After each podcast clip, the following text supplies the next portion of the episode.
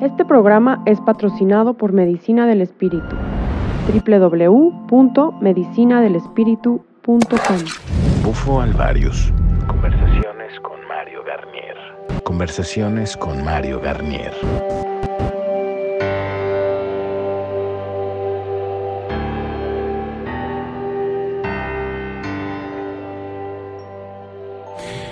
Y bueno, seguimos con el tema de los procesos postmedicina, el tema de cómo informar a las personas, de digo, hay gente que tiene la suerte de tener una experiencia eh, relativamente sin turbulencia, muchas personas, pero hay personas que se quedan en turbulencia.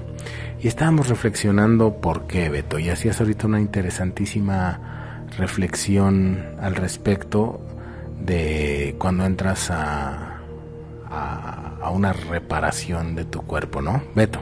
Así es. Hola, ¿qué tal, hermanitos, compañeros? Sí, antes de, de dar esta explicación, eh, quiero hablar un poquito de exactamente de dónde viene ahorita este tema del cual estamos compartiendo.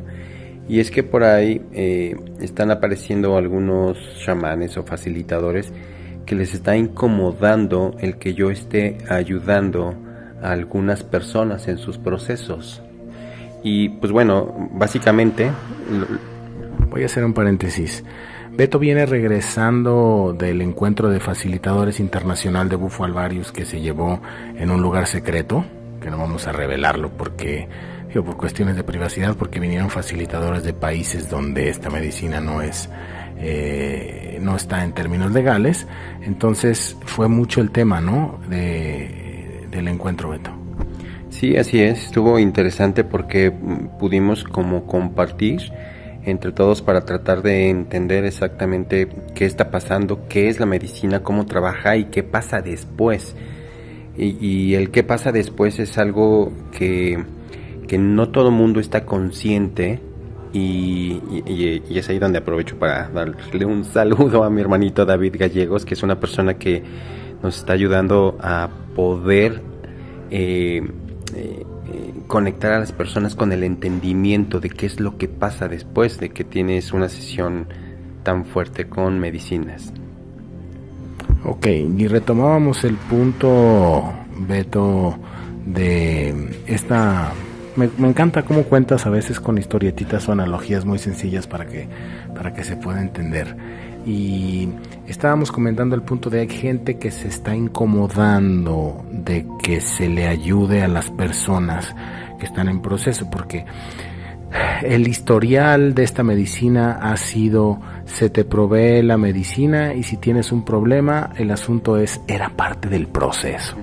Entonces esa persona eh, de repente tenía ansiedad no es que no quiere matar su ego.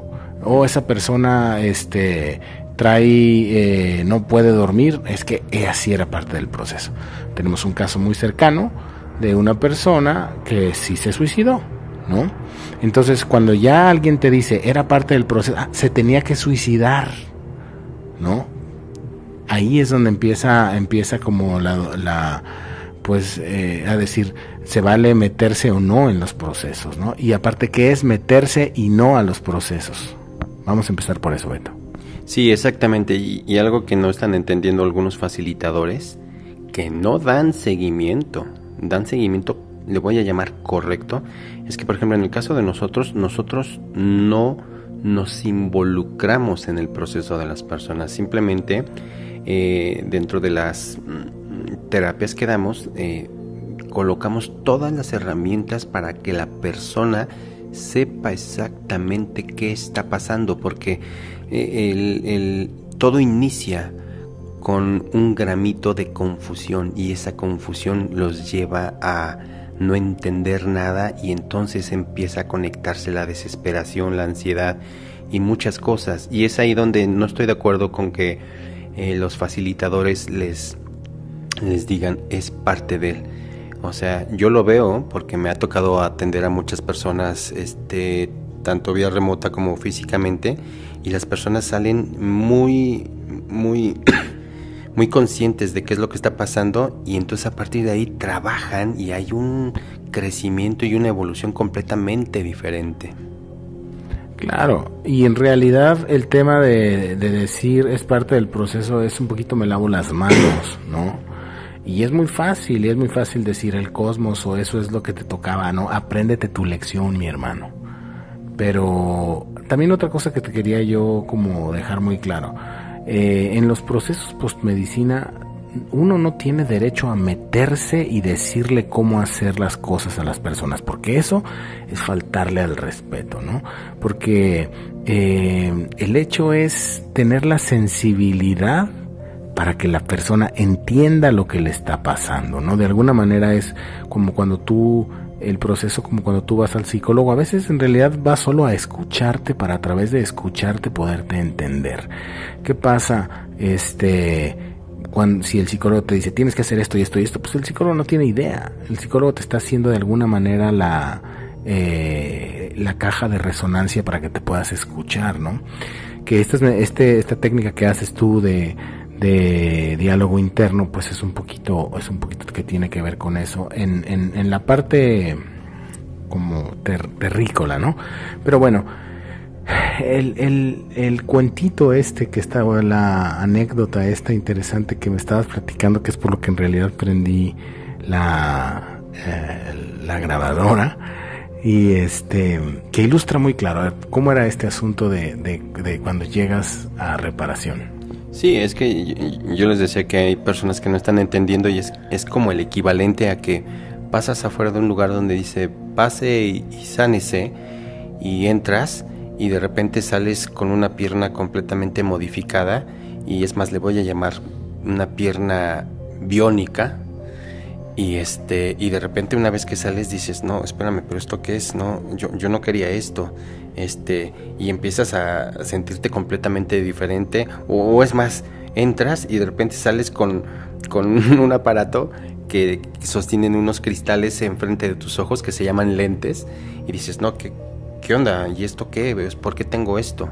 Y lo que y, lo que pasó es que nadie te avisó que era exactamente lo que necesitabas. O sea, cuando vas a hacer medicina es importante que te den todas las herramientas para que sepas, ah, yo lo que necesito son unos lentes para ver, eso es lo que necesito.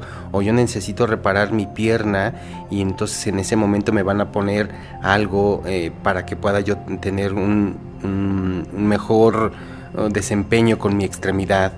Y, entonces, una vez que entras conscientemente a la medicina, sabes exactamente qué es lo que está pasando y, qué es lo que pasa después. Pero las personas realmente nomás agarran, hacen medicina y salen con algo nuevo que dicen esto, esto creo que no era mío y no lo entienden. Pero eso es lo que hay que empezar a trabajar. Pero no se trabaja diciendo, pues acéptalo. No, no, no. O sea, tienes que integrarlo y para integrarlo tienes que sentirlo y para sentirlo tienes que, que, sentirte, escucharte y es toda una técnica para aprender a saber qué es lo que necesitas y qué es lo que quieres. Así es, regresamos al regresamos al tema porque siguen llegando, digo, no hemos podido brincar en realidad a los podcasts a otros temas. Ah, está pasando un helicóptero. este no hemos podido brincar a otros temas porque la gente nos sigue preguntando, la gente sigue llamando a los teléfonos, la gente sigue quedando atorada en los procesos y pues seguiremos haciendo estos podcasts y hablando de este tema hasta que nos cansemos y las veces que sea necesaria para dejar muy claro que no se trata de prender una pipa, no se trata de eso, eso es la parte cada vez me he ido dando cuenta que esa es la parte más pequeña del proceso. Esos minutos, digo, son, son muy intensos y muy importantes y claro que de ahí parte todo, pero termina siendo una parte tan pequeña del proceso final.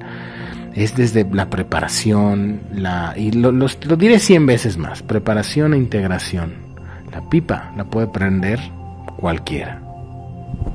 Sí, la verdad es que en ese sentido eso es lo peligroso que cualquiera la puede prender, pero no cualquiera puede acompañar en este proceso a las personas, porque la verdad es que eh, en, una ocasión lo comentabas, Mario, o sea, es, es esto que las personas experimentan de volver a nacer, literal, son como bebés y no puedes abandonar un bebé eh, en sus primeros días, en sus primeros momentos, porque está eh, es vulnerable y, cualquier cosa eh, lo puede lastimar y entonces es ahí donde amorosamente tienes que hacer este trabajo de ayudarles a entender qué es lo que está pasando y hacia dónde tienen que caminar, pero eso solamente lo van a saber ellos en el momento que aprendan a escucharse. Pues muchísimas gracias Beto, como siempre, por compartir.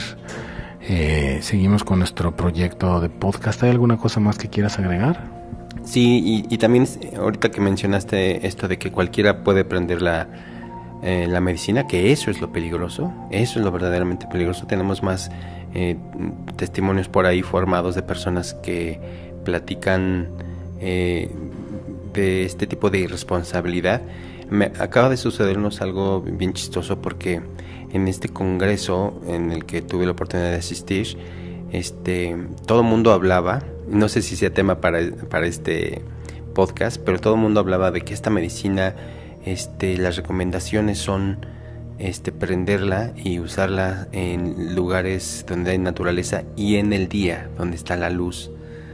Y este, y también ese es un concepto completamente equivocado. Yo me he dado cuenta de muchas personas que siguen juzgando la oscuridad y es por eso que ellos no pueden trabajar en, en en momentos donde la energía está, está pesada. Ojalá y, después podamos hablar de este tema porque esto es algo donde te puedes dar cuenta si, si el facilitador tiene eh, perfectamente el balance entre estas dos energías. Porque cuando tiene este balance va a ser fácil que entiendas este, muchas cosas de las que están pasando. Pues se me hace que lo guardamos para otro podcast y podernos extender un ratito. Gracias, prometido ese, ese podcast y nos vemos pronto. Este programa es patrocinado por Medicina del Espíritu www.medicinadelespíritu.com Bufo Alvarius. Conversaciones con Mario Garnier.